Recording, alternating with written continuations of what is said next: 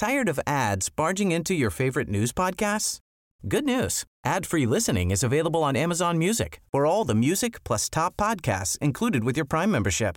Stay up to date on everything newsworthy by downloading the Amazon Music app for free or go to amazon.com slash news ad free. That's amazon.com slash news ad free to catch up on the latest episodes without the ads.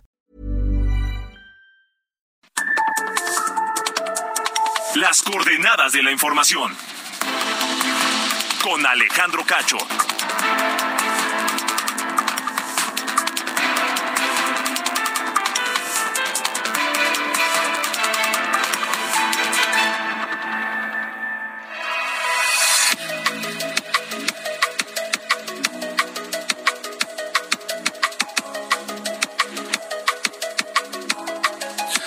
Tal? Muy buenas noches, son las ocho en punto, tiempo del centro de México. Bienvenidos a las coordenadas de la información, un espacio de Heraldo Radio que se transmite a todo el país, de frontera a frontera y de costa a costa, las coordenadas de la información y que también se escucha en los Estados Unidos a través de Now Media Radio.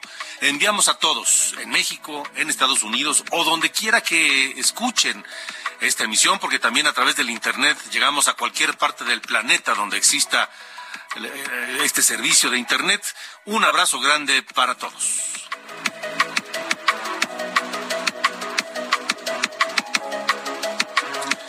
Hoy es jueves 4 de mayo de 2023, jueves 4 de mayo y le saludamos Ángel Arellano en la producción, Diana Bautista en la jefatura de información y Ulises Villalpando en los controles.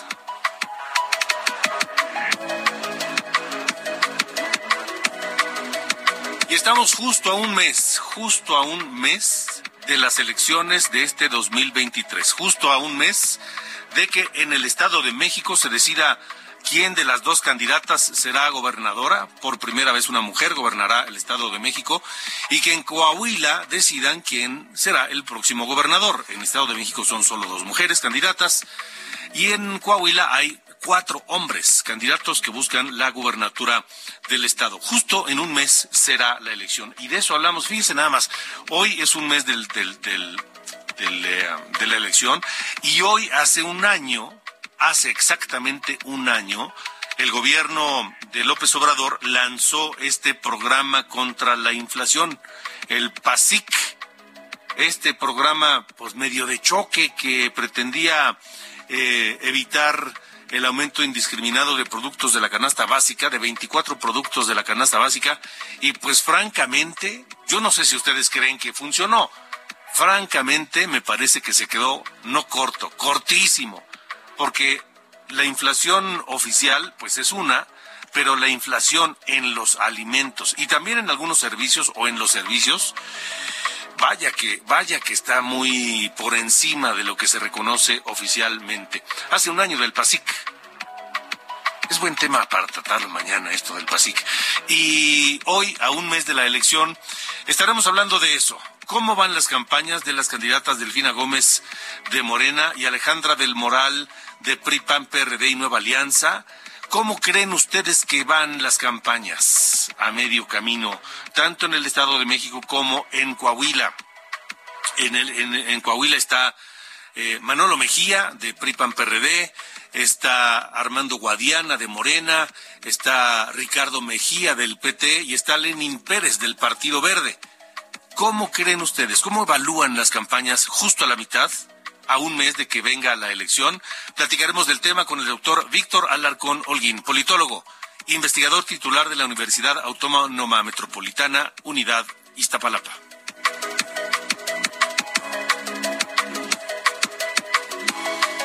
Y otro tema, otro tema de esas cosas insólitas que uno no se explica. El presidente López Obrador reconoció que hoy en su reunión de seguridad temprano en Palacio Nacional se abordó el tema de esta carta que se hizo pública de los hijos de Joaquín Guzmán Loera, alias el Chapo Guzmán, que son eh, buscados por la justicia de los Estados Unidos, son buscados por la DEA, señalados de ser ahora los jefes del cártel de Sinaloa y de ser los responsables de el tráfico de fentanilo a los Estados Unidos. Y ellos hicieron una carta que, además se encargaron de que se hiciera pública, donde niegan, niegan que niegan ser los líderes del cártel de Sinaloa y que no se dedican al tráfico de fentanilo y demás. Acusan ser víctimas de una persecución por parte de la DEA, pero llama la atención esta relación del presidente y este trato del presidente hacia Joaquín Guzmán Loera, hacia su madre, hacia sus hijos. Y platicaré de eso esta noche con el periodista, investigador y escritor experto en temas de narcotráfico, José Reveles.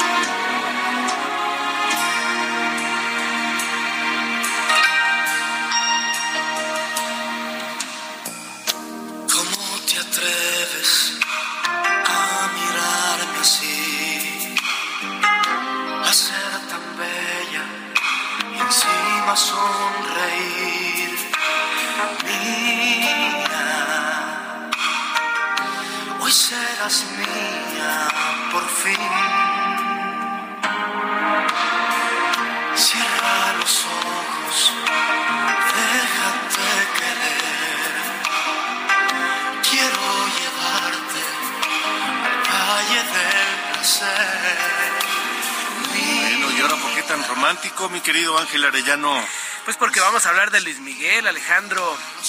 Esta canción se llama Entrégate, es una composición y también eh, producción y también arreglos de el compositor español Juan Carlos Calderón. La voz de Luis Miguel publicada allá en 1990 en 1990 en el disco 20 años, imagínate, hoy ya tiene 53 Luis Miguel, ya pasó tiempo. Pero sigue teniendo el éxito de aquellos días, mi estimado Alejandro, y hoy comenzó la preventa de boletos para sus conciertos en Latinoamérica. Eh, arranca en Argentina, este llamado Luis Miguel Tour 2023. Fíjate que allá en Argentina, pues en dos horas volaron los boletos, tuvo que abrir tres fechas más de, esta, de este concierto que tendrá escala allá en Argentina precisamente, Chile, Estados Unidos y finalizará en México. El, el boleto allá en, en, estado, en Argentina, pues arrancó en, o arrancan 1.746 pesos mexicanos y hecha la conversión, 5.954 el más caro. En, en Chile, más o menos 1.491 el más barato, 8.416 el más caro. Pero ya se filtraron los precios que habrían de pagar los fans que quieran ir aquí en la Ciudad de México, en la Arena Ciudad de México. El más caro sería 11.256 pesos. ¿Qué tal? ¿Cómo ves? Ándale, pues. No le este, pierden, ¿no? Hombre, hombre. no, pues ya. Ahora ya. Oye, fíjate que ahora que, que la semana pasada anduvimos por allá viendo a las Blackpink. 250 pesos el estacionamiento en el no, no, no, Sol. Es un, es un asalto. No, y fíjate que Jesús Martín me, me comentó que fue a ver a Rod Stewart y le platicaba de 250 yo presumiendo mis heridas y él me dice, ahí me cobraron 300, ¿qué tal? En el Palacio de los Deportes. Estos eventos son, un, son un asalto. No, ya se convirtieron en un robo, estoy de acuerdo contigo, Alejandro, ¿no? Sí, sí, sí. Pero le digo a, Jesús Martín, vas llegando, el concierto ya va a empezar y te metes en el estacionamiento y te dicen 300 pesos, pues los pagas de todas maneras. Claro, ya estás ahí. Claro, claro. Así que. Por nuestra mala costumbre de llegar siempre con corriendo. Sí, pero aunque llegues temprano, por ejemplo, no hay muchas opciones donde estacionarte ahí en el, en el Foro Sol. Sí, no, no, no, no. fíjate. tienes que caminar mucho además. Consideras en llegar en metro, pero el concierto acaba después de las once y media, cuarto para las doce. Aunque le corras, ya no alcanzas metro y terminas pagando un Uber que nunca va a llegar de 350, 400. O sea, ya saben, ya lo tienen bien medido, así que lo terminas pagando. Ay, ¿cómo ves? Pues así arrancamos en esta noche. Está bien, está bien, está bien. Pues, Puras ah, quejas. Pero quieren, ah, pero quieren ver a Luis Miguel, Ah, ¿verdad? Yo quiero ver cómo van a estar aquí los boletos para ver a Luis Miguel. ¿eh? Pues te digo que más o menos 11.256. Es el, en el precio oficial. En el, ajá. Y a ver qué onda, qué, cómo sale Luis Miguel. ¿Los más caros? Sí, los más caros, sí. No, imagínate si fueran los más baratos. No, no, no, no, no, no. No, es que creo que van a terminar en eso los más baratos. Pues sí, sí, ¿verdad? Con la sí, Sí, sí, yo creo, yo creo. Por eso mejor cambia tus gustos y ahora ya peso pluma. Este. Híjole, no. Fíjate que con, a, pesar de toda mi resistencia, me quedo con Luis Miguel. Sí, ¿verdad? Sí, no, el peso pluma ese me parece una aberración. Sí, pues ni modo. Es lo que hay, como dicen. Así es. Gracias, señor. Gracias, Alejandro. Buenas noches. Bye.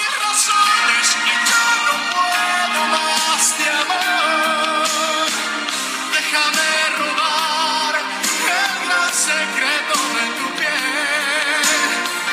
Déjate llevar por tus instintos de mujer.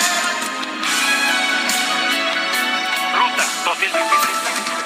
Coahuila y el Estado de México están hoy, en la ruta 2023. 2023. Las eh, 8 con 10, 8 de la noche, 10 minutos. Y como les decía, estamos justo a la mitad de la campaña, tanto para el Estado de México como para Coahuila. 4 de mayo, hoy, 4 de junio será eh, la votación, el día de la elección. Eh, y en este mes, no sé si a, la mitad de la campaña, eh, a un mes de distancia, las cosas están decididas, tanto en el Estado de México como en Coahuila. En Coahuila eh, se juegan o, o, participan en esta campaña Manolo Jiménez de la Alianza PRI-PAN-PRD, Armando Guadiana de Morena, Ricardo Mejía Verdeja del PT, Lenin Pérez de la Alianza Partido Verde Unión Democrática de Coahuila. Y en el Estado de México dos mujeres, Delfina Gómez de Morena, Alejandra del Moral de la Alianza Va por el Estado de México, PRI-PAN-PRD. Eh, ah, y Nueva Alianza también. Eh, las encuestas marcan en Coahuila una ventaja importante, muy importante, pareciera definitiva para eh, Manolo Jiménez. En el Estado de México también marcan una, una ventaja muy importante, también pareciera definitiva en favor de Delfina Gómez. Y la pregunta es esa, ¿está ya todo decidido? El doctor Víctor Alarcón Holguín es politólogo, investigador titular de la Universidad Autónoma Metropolitana, Unidad Iztapalapa, está con nosotros esta noche. Gracias, doctor. Buenas noches. Un gusto, Alejandro, y gracias por permitirme estar en tu frecuencia. Gracias, igualmente. Bueno, eh, sí, sí, para, ¿qué podemos esperar en este mes que queda de la campaña en el Estado de México y en Coahuila? Bueno, cuando tenemos ya, digamos, tendencias tan marcadas eh, que evidentemente mm, no se pueden reducir de un día para otro, sino que evidentemente el, tendrían que darse una serie de eventos o acontecimientos o, o diría o como se diría en el argot boxístico un, un último golpe de suerte eh, que pudiera ser digamos una noticia eh, reveladora que provoque realmente un cambio en las percepciones ciudadanas, eh, pues ciertamente la progresión de ir reduciendo eh, por pequeños puntos eh, de aquí a un, a un mes, pues realmente tendría que conllevar pues un trabajo muy importante para las candidaturas que van rezagadas de eh, pues realmente presentar verdaderas innovaciones eh, en sus en sus propuestas, ¿no? Que realmente pudieran modificar la percepción de lo que ciertamente hasta ahora, eh, incluso desde el inicio mismo de las campañas, pues han sido tendencias que no se han podido revertir eh, de manera significativa, aún incluso de lo que se ha observado, eh, por lo menos en la celebración del primer bloque de debates que tuvieron ambas, en ambos estados. Uh eh, entonces, como en el box, a menos que haya un golpe definitivo de knockout, la cosa no parece cambiar ni en Coahuila ni en el Estado de México. De, sí, efectivamente, yo yo creo que, eh, digamos, aquí lo que tendría que observarse son dos cosas. O sea, ¿por qué ese fenómeno? Eh, yo creo que fundamentalmente el caso de la imagen y de la conceptualización que conlleva en el Estado de México, por ejemplo, el caso de la candidata de la coalición eh, de Morena, eh, pues ya es como ha ocurrido, en, como ocurrió en su momento con López Obrador, es una candidata ya colocada, ya ubicada, que la percepción de la de la de la ciudadanía es de que eh, eh, ahora sí que a pesar de sus digamos falencias a pesar de sus deficiencias pues es una de nosotros es decir es una de las personas que pues ha sido explotada ha sido digamos este digamos es digamos ya el agotamiento del, del viejo sistema no entonces el intento de cambio pues seguramente no es la mejor pero es algo distinto de lo que siempre se ha tenido, ¿no? Entonces eso, y digamos su vestimenta, sus actitudes, su, su, su forma de acercamiento hacia la población, entonces eh, tiene una mayor empatía en ese sentido, incluso en su comunicación política. Entonces, a pesar de las deficiencias, a pesar de lo que me digan de que eh, ha, ha extorsionado, de que es este, una persona impreparada, pues precisamente va a decir, bueno, pues no veo que la delincuencia de cuello blanco sea distinta a la delincuencia de arras de tierra. Entonces, eso ya no es un factor eh, eh, de distinción significativo para la población. Es decir, eh, da igual un candidato que otro. Y en el caso de y en el caso de Coahuila, yo diría que pues la mala decisión de apoyar al senador Guadiana eh, y la ruptura que eso conllevó con la candidatura que existe, incluso existe ahora con, con el caso del PT y Ricardo, eh, Ricardo Mejía, eh, pues bueno, ahí ya de entrada ahí sí tenemos un problema estructural de que pues una posibilidad mínima de activar la candidatura de Guadiana pues sería la declinación de, de Mejía, pero que de todos modos sabemos que la decisión de participar de este candidato no fue eh, bien vista desde el propio presidente. Entonces eso tampoco eh, podría ayudar a una mejoría en las condiciones de la candidatura. Y desde luego hay una estructura y, y en todo caso también eso, eso sería en el caso del Estado de México, eh, que la inversión de las estructuras que tenemos en cuanto a clientelismo, a movilización, de apoyos, bueno, pues también eso también podría ser un factor distintivo en que tanto en el Estado de México para Morena como para, perdón, para el PRI y sus aliados, como para Morena en el caso de Coahuila, que la inversión para movilizar votantes realmente fuera descomunal para incluso revertir una tendencia como la que estamos observando. Em, una diferencia así tan grande entre el puntero y los demás no motiva o no provoca un alto abstencionismo? Eh, sin lugar a dudas, porque y eso también podría ser otro factor que podría combinarse, y eso también es una probabilidad, con, aunque hay una franja no muy amplia de indecisos, de indecisas, eh, si se combina esa condición de indecisos más un alto abstencionismo, eso sí podría también ser otro factor subyacente que han estudiado siempre, bueno, que siempre hemos estudiado los electorólogos, que ese, digamos, sería como factores de voto oculto o precisamente eh, un, un exceso de confianza en las propias dinámicas, ¿no? Eh, y, y eso precisamente por eso haría confiar en que solo las estructuras perfectamente bien ubicadas, bien identificadas, como serían las clientelas, ¿no? Las que sí están obligadas o, sobre las que sí hay cierto control, que es en, el nivel de votos mínimos o pisos mínimos de voto duro, como se le llama, que ambas candidaturas, ya sea en el Estado de México o en Coahuila, pues las coaliciones pues tendrían que eh, generar y eso pues forma parte precisamente de los mapeos, de, de las incidencias con la cual los equipos de campaña pues ya van identificando sección por sección, casilla por casilla, pues el porcentaje mínimo de posibles votantes que tienen ubicados a través de los censos, o sea, de los programas sociales. Y esto, pues también, eh, evidentemente, pues es un factor que, eh, pues es muy complicado de controlar por parte de las autoridades electorales, porque el manejo de los padrones de, programas sociales es distinto a, o digamos, es una fuente adicional al propio cotejo de los listados nominales de electores que provee la autoridad hacia los propios partidos. Entonces, estas estrategias, digamos, que, que lamentablemente son las que verdaderamente imperan en el desarrollo de las campañas electorales en México, pues ahí es donde realmente el mapeo o el trabajo a, a ras de tierra, como yo mencionaba, este, pues ahí es donde realmente se va a marcar bastante la diferencia de, en términos de acortar tanto como sea posible la distancia, sobre todo para las candidaturas de segundo de segundo lugar. Los dos estados tienen estas características, que son estados en donde la presencia de las estructuras de programas sociales es muy alta.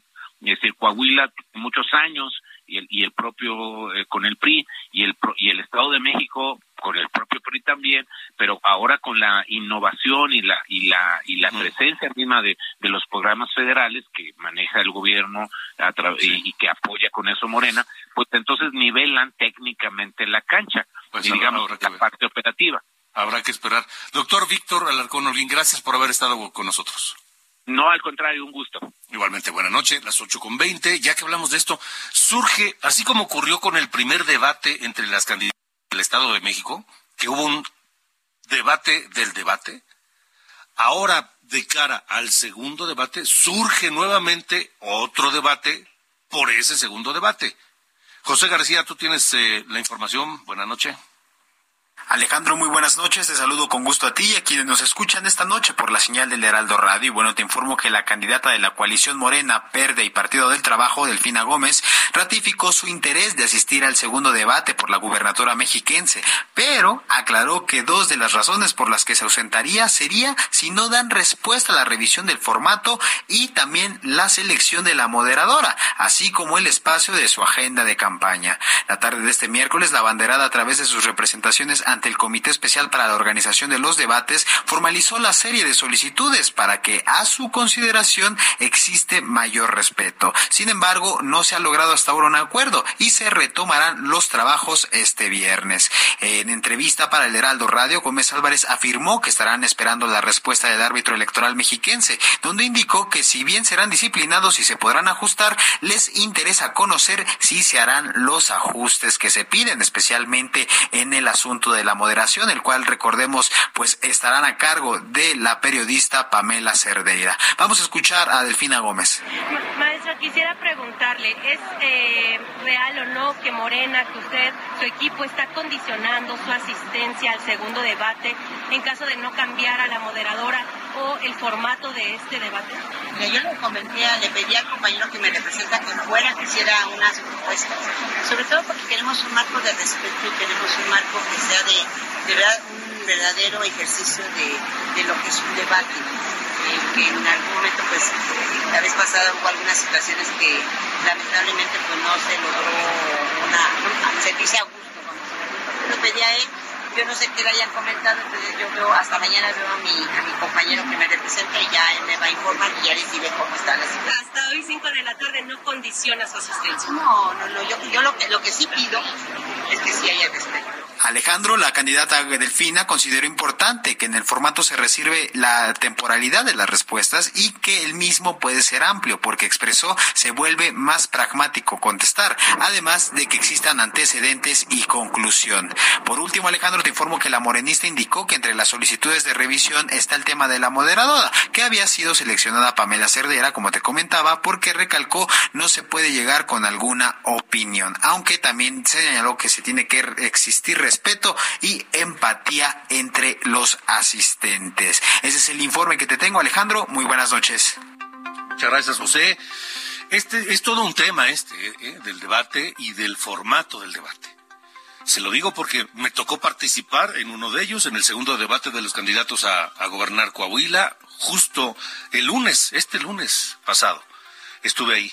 Y ahora las eh, autoridades electorales están inclinándose por un eh, debate pues un poco más dinámico, menos acartonado y que permita a los electores que lo ven pues obtener con mayor claridad las ideas y las propuestas de los candidatos. Y eso incluye algo que le llaman la moderación activa. ¿Qué es eso? Se lo cuento de regreso. Tenemos que ir a la pausa, pero estamos en las coordenadas de la información. Yo soy Alejandro Cacho, estamos a través de Heraldo Radio y de Now Me- Now Media Radio en los Estados Unidos. Vamos a la pausa. ¿Y qué tenemos de música o sin música, mi querido Ángel Arellano? pues no tenemos música. Así.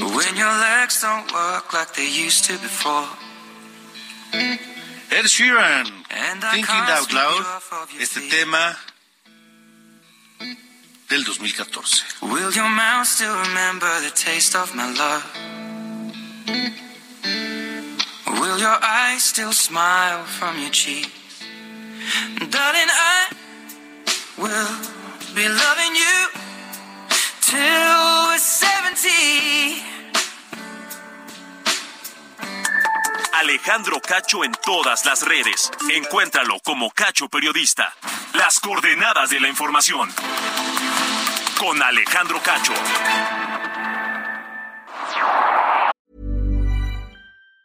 Say hello to a new era of mental health care. Cerebral is here to help you achieve your mental wellness goals with professional therapy and medication management support. 100% online. You'll experience the all new Cerebral Way, an innovative approach to mental wellness designed around you.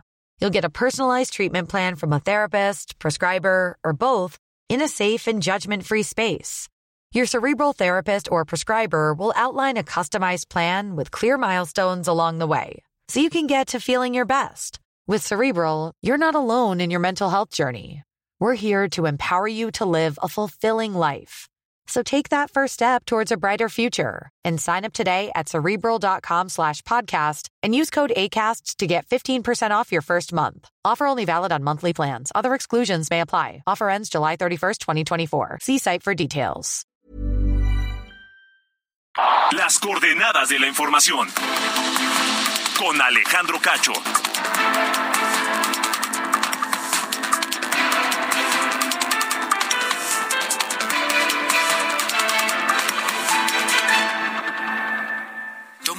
Y piensa en tu momento favorito. Esas vacaciones en familia, por ejemplo. Ahora piensa en las empresas y en los empleos que hay detrás. El de Juan que conduce autobuses. El de Mari que trabaja en el restaurante. Empresarios y colaboradores trabajamos para que a todos nos vaya mejor. CIRT, Radio y Televisión Mexicanas. Voz de las empresas. Consejo de la Comunicación.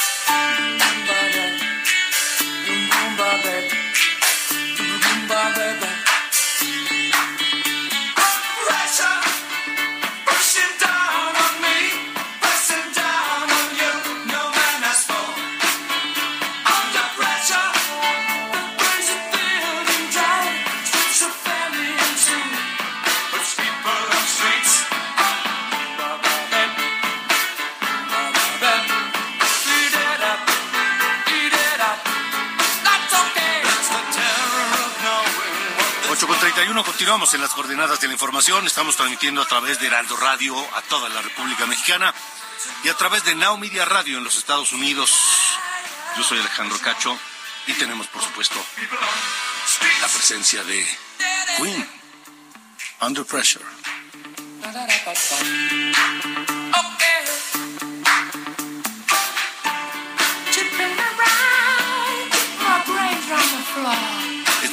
Disco álbum de Queen, el Hot Space, el décimo de ellos, se estrenó el 4 de mayo de 1982.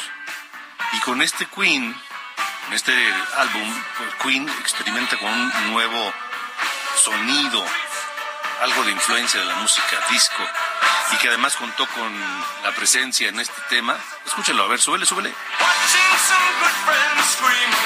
Ni más ni menos que de David Bowie. David Bowie y Freddie Mercury en Queen, Under Pressure. Turned away from it all like a blind man. Sat on the fence, but it don't work. Keep coming up with love, but it's so slashed and torn.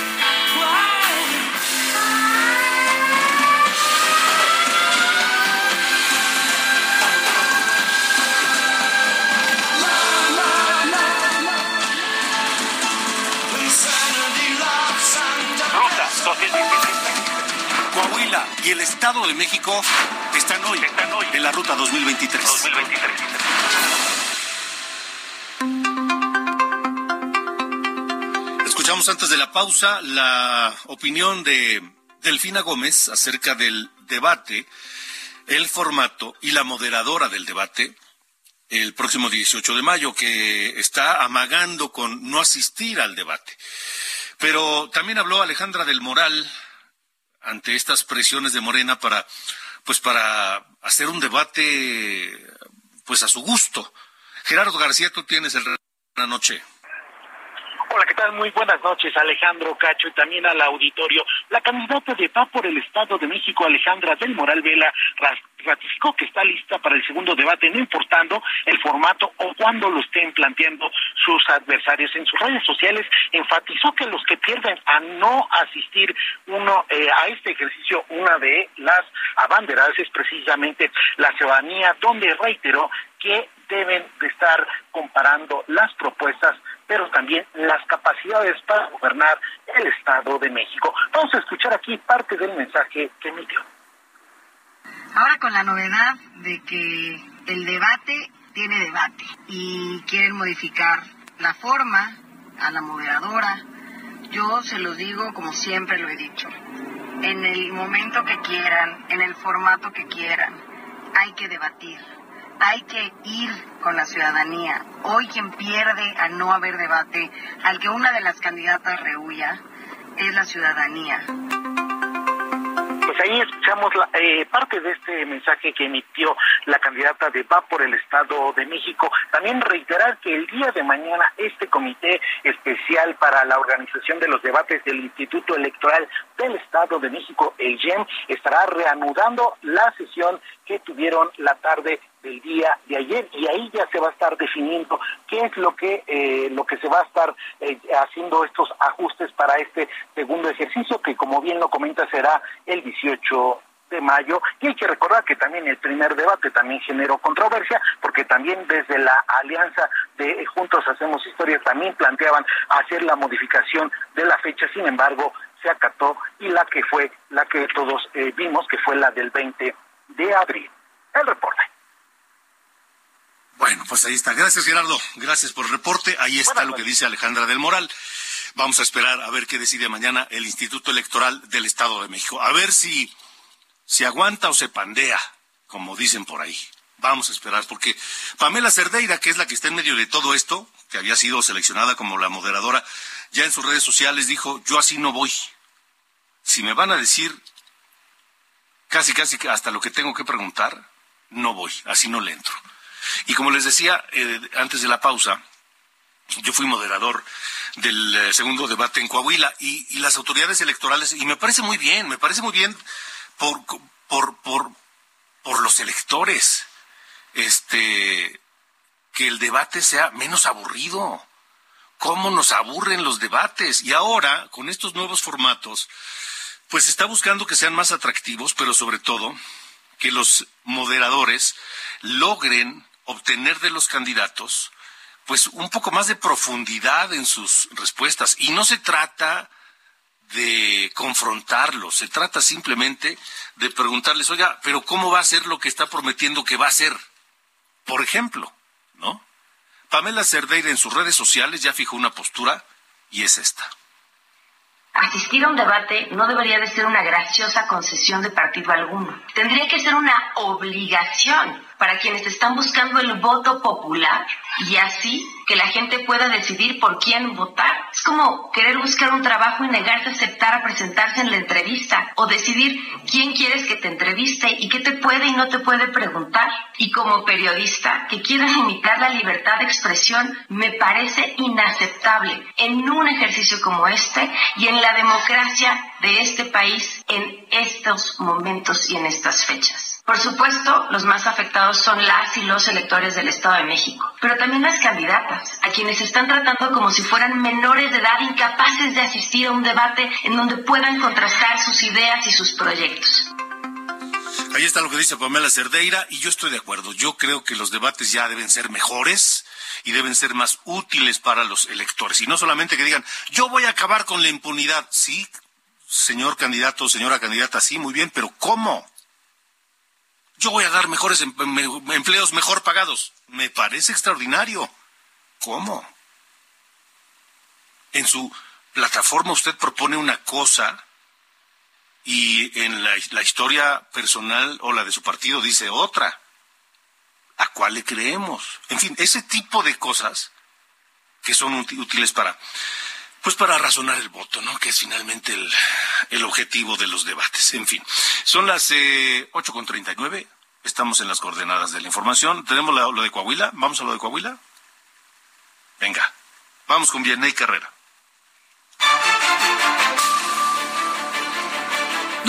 Por las regiones 5 manantiales y carbonífera, el candidato a gobernador de la Alianza Ciudadana por la Seguridad, Manolo Jiménez Salinas, destacó que con educación y valores de la mano de las mujeres y los jóvenes de Coahuila va para adelante. El candidato de la coalición PRI-PAN-PRD resaltó que al iniciar la segunda mitad de la campaña es el momento perfecto para replantear las ideas, reflexionar los resultados y continuar escuchando a la ciudadanía para fortalecer el proyecto y seguirse manteniendo en las preferencias. Agregó que la fuerza de los jóvenes y las mujeres impulsarán el desarrollo de la entidad, por lo cual su gobierno potencializará estos sectores con programas, obras y acciones que les permitirán tener las mejores oportunidades.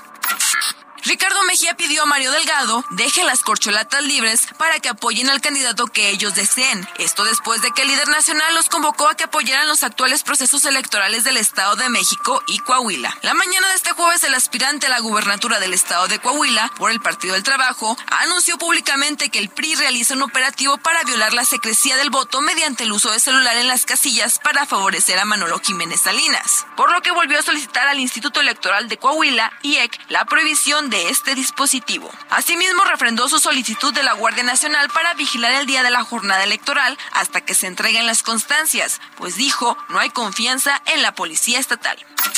Durante su recorrido en colonias del municipio industrial de Ramos Arispe, el candidato de Morena a la gubernatura de Coahuila, Armando Guadiana Tijerina, anunció que, bajo el esquema de asociaciones público-privadas, se invertirán al menos 300 millones de pesos para mejorar la infraestructura industrial en toda la región sureste. Esto ante la llegada inminente de cientos de empresas por el efecto Tesla. Acompañado del dirigente estatal de Morena, Diego del Bosque, como su coordinador general de campaña, Jonathan Ábalos, el abanderado de la 4T, saludó a las familias a quienes les llevó sus propuestas para Ramos Arispe en materia de infraestructura. Dense la oportunidad y privilegio de vivir en un Coahuila diferente y más justo, dijo Lenín Pérez ante alumnos y docentes de la Unidad Torreón de la Universidad Iberoamericana. El abanderado de la coalición UDCPB a la gubernatura participó en Diálogos por Coahuila, organizado por la Ibero Unidad Torreón, en su dinámica para conocer los perfiles y propuestas de los candidatos a la gubernatura en los temas más trascendentes de la entidad. Para Heraldo Radio Laguna, Vianey Carrera.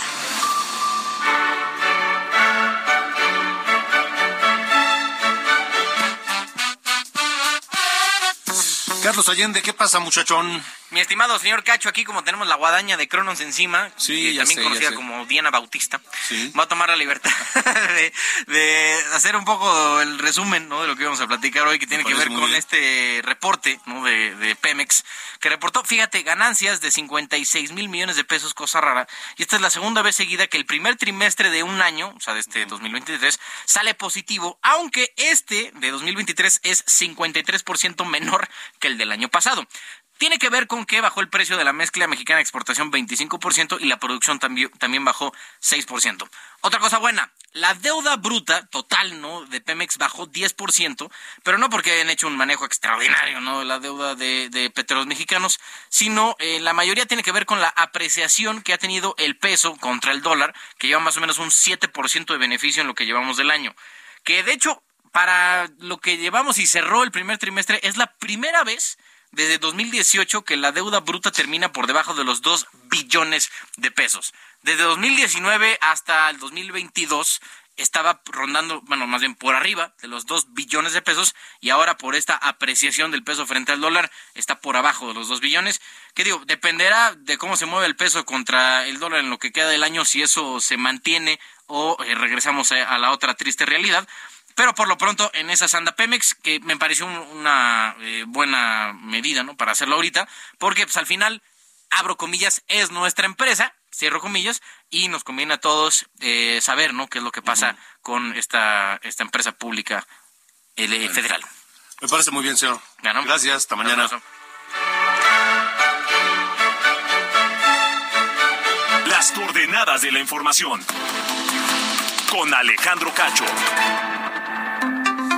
Las 8 con 43, 8 con 43, tiempo del centro de la República Mexicana. Hoy el presidente López Obrador reconoció que en su reunión mañanera de todos los días en Palacio Nacional se habló de esta carta que se hizo pública, firmada por los hijos de Joaquín Guzmán Loera, alias el Chapo Guzmán, y que ah, son ahora estos, los hijos de él, buscados por la DEA, señalados como ser los líderes, los, los, los, los jefes del cártel de Sinaloa y los principales introductores, traficantes de fentanilo hacia los Estados Unidos. En esa carta ellos dicen que son inocentes, que no es así, son Ovidio, Jesús Alfredo, Iván Archibaldo y Joaquín Guzmán, hijos del Chapo Guzmán, de diferentes madres, eh, y el abogado José Refugio Rodríguez, pues este hizo pública la carta. Lo, lo, lo que me parece insólito es que ese, ese, ese, esa carta y ese tema llegue pues hasta la agenda del presidente de la República. No sabemos, no, no, no, no es la primera vez que el presidente le dedica tiempo y, y gestos de, de, de consideración a los Guzmán, a Joaquín Guzmán, a su madre, ahora a sus hijos. Eh, así lo dijo López Obrador en la mañana. Eh, supimos hoy en la mañana en la reunión de seguridad esa carta a la que hace referencia. No conozco el contenido, lo trataron en el gabinete de seguridad. Nosotros sobre eso no opinamos, nosotros actuamos de conformidad con lo que establece el marco legal y no eh, especulamos. Y también, a diferencia de lo que sucedía antes, no hay ningún grupo protegido. Bueno, ya que hablamos, ya que él habla de lo que sucedía antes, de las diferencias con el pasado, las diferencias con el pasado es que, por ejemplo, pues no había ni saludos a la mamá, del capo, ni, ni, recibir cartas de la familia del capo, ni interceder ante el gobierno de Estados Unidos para beneficiar al capo. José Reveles, periodista, investigador, escritor, experto en temas de narcotráfico. Te saludo, Pepe. Buena noche. Alejandro, muy buenas noches a tus órdenes. ¿Qué opinas de esto de la carta y de la incluso dedicarle tiempo el presidente a este asunto? Bueno, mira, yo veo ese escrito como algo desesperado. Siento que eh, los chapitos eh, ya eh, perciben la lumbre en los aparejos, ¿no? Sí son perseguidos ahora en serio por los Estados Unidos. Esto no es solo la DEA, sino es una corte de Nueva York la que está pidiendo su captura para su extradición, ¿no? De los que faltan. Y mm, está está plagado es raro que eh, grupos de traficantes escriban cartas no justificándose. No no es no es lo usual. Y que esta carta este está con algunas verdades pero está plagada de mentiras. Por ejemplo si quieres empezar por las verdades. Una verdad es que no están al frente del cártel de Sinaloa. Eso es cierto. Está al frente está el Mayo ¿no? ellos quisieran estar pero no están ¿no? Luego, me parece que es mentira decir que eh, jamás hemos producido, eh, maquilado comercializado fentanilo ni ninguno de sus derivados. Esto sería decir que Estados Unidos ha inventado todititito de principio a fin. Yo creo que Estados Unidos ha exagerado. O sea, eh, hay otra nota por ahí el día de hoy en donde se dice que el fentanilo fue inventado en Estados Unidos. Ahora hay laboratorios de Estados Unidos y de Canadá que lo producen. Y la parte que le corresponde a, México, a quien le quieren atribuir la mayor em, cantidad de polvo y, pastillas y mezclas este, o medicinas falsas, pues se la achacan a los chapitos. Pero eh, no creo que, ellos sean los, los, jefes del fentanilo mm. eh, en el mundo.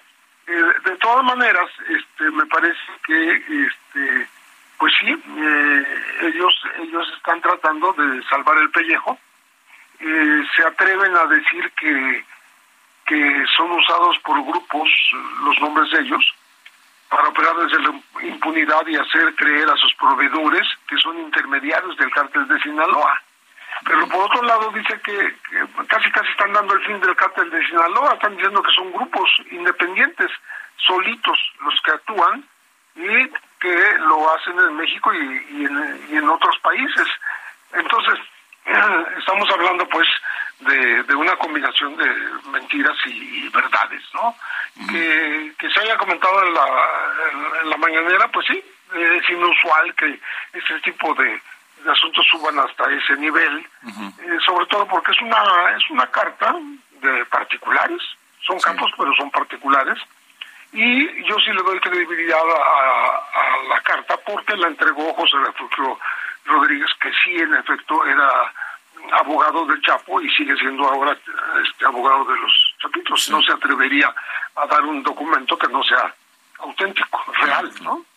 Oye, Pepe, eh, a ver, por ahí se dijo que en la última imagen que se vio del presidente López Obrador allá en, en, Yucatán, cuando se sintió mal y fue atendido y etcétera, aparecía con una guayabera verde, un color muy feo, francamente, y junto a él un señor que, que, lo tomaba del brazo y más. Y por ahí se dijo que era este abogado, José Refugio. Sí, ah, sí que no vi la imagen, yo lo hubiera reconocido, porque yo lo conozco. Eh, chécala, chécala, Pepe, chécala. Es una imagen donde el presidente... Y todo. Sí, sí, sí, es, es donde el presidente se siente mal y se le ve, pues se le ve maltrecho al presidente, trae una, una guayabera verde muy fea, y junto a él aparece un, un tipo hablándole con insistencia, como pegado, pues, y por ahí se dijo que era José Refugio Rodríguez. Tú nos podrás decir. Ah, lo voy a checar, pero no te lo puedo decir. Bueno, Pepe. Está, interesante. Sí, ese, ese, abogado es eh, inteligente. Eh, él, cuando Champagne le hizo una entrevista eh, por vía internet al Chapo, y quien se encargó de decirle al Chapo, contesta eso, contesta otro, o contesta tal cosa, y esto no mejor ni lo menciones, fue José Refugio, él me lo platicó. Estaba ahí junto al Chapo dictándole las respuestas, porque fue por, por esa vía, este, no, no lo entrevistó cuando lo vieron ahí, Key del Castillo y Champagne, sino posteriormente le mandó un correo con las preguntas. Y contestó lo que quiso el Chapo, y cosa que aceptó Champagne, punto. Pues sí. Pepe, te mando un abrazo y te agradezco siempre. Sí, sí, sí, Pues a ver en qué queda todo este tema. Te mando un abrazo, Pepe, y gracias. Con mucho gusto, Alejandro. Que estés muy, bien. Buenas noches. Hasta luego, buenas noches. Son las ocho con cincuenta y uno.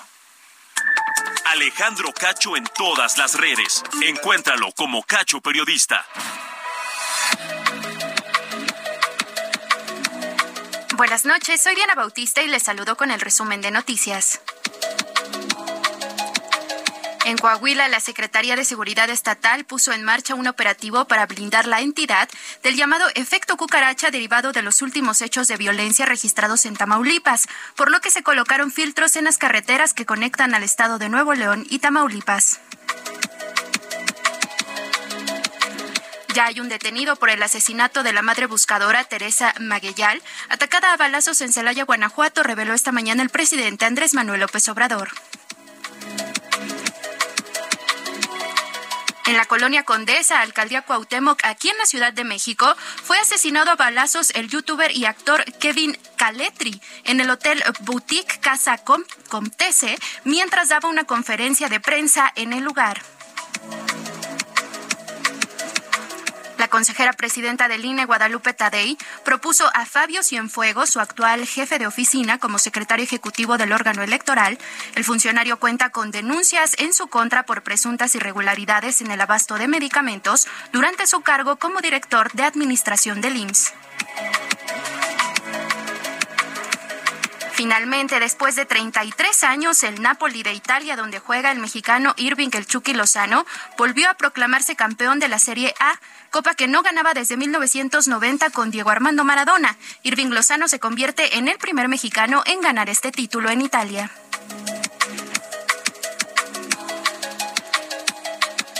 Estas fueron las noticias de hoy jueves. Muy buenas noches.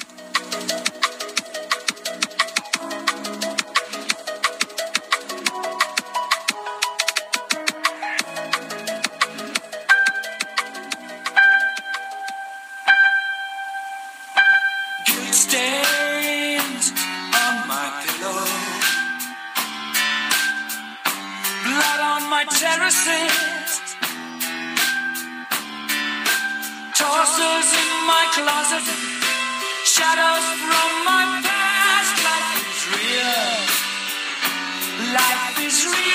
Life is Real es este tema que aparece en el mismo en el mismo álbum Hot Space donde está Under Pressure de Queen y que salió en mayo de 1982. Life is Real se llama y aquí en este tema Life is Real Freddie Mercury pues este hace un tributo a John Lennon.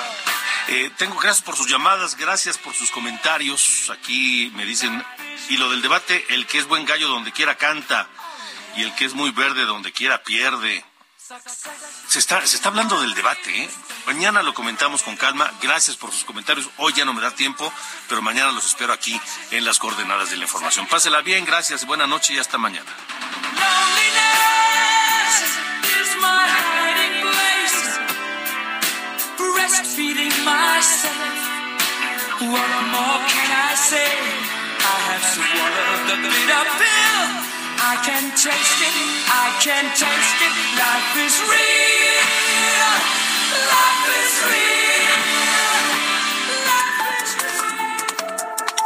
Esto fue Las Coordenadas de la Información con Alejandro Cacho.